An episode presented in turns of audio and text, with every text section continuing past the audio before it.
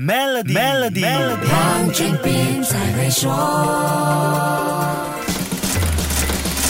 你好，我是黄俊斌。跟股神巴菲特讨教是很多热衷投资的人梦寐以求的事。如果能够跟这位投资大神吃顿饭聊个天，那更是令人羡慕不已的美事一桩啊！不是近亲好友，又没有重要的业务关系，想跟股神吃顿饭，那就只能花点钱买机会，等一年一度的 Power Lunch with Warren Buffett 了。这个从二零零零年开始一年一次的慈善午餐，是以拍卖形式进行，价高者得。慈善午餐拍卖所得的款项。是捐给 Glide 基金会，帮助旧金山区的穷人和无家可归者。今年是争取跟股神共进午餐的最后机会了，因为二零二二年是 Power Lunch with Warren Buffett 最后一次举行，股神要在第二十次的慈善午餐让活动画上句点。机会难得，但想要跟老人家吃顿饭，口袋里没有几百万美元随便花，那就根本没有机会。从二零零八年开始，投标的成交价已经超过了一百万美元。疫情爆发前的二零一九年，中中国的孙晨宇以四百五十六点七万美元投得了跟股神共进午餐的机会。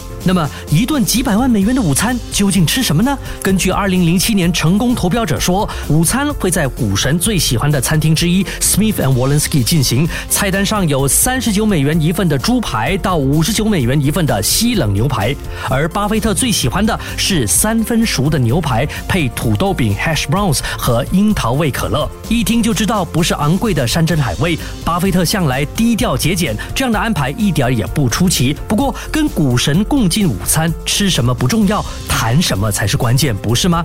这个慈善午餐活动因为疫情停办了两年，今年复办却是最后一次了。不知道投标的价格会不会再次创新高呢？我们拭目以待吧。好，先说到这里，更多财经话题，守住下星期一，Melody 黄俊斌才会说。黄俊斌才会说。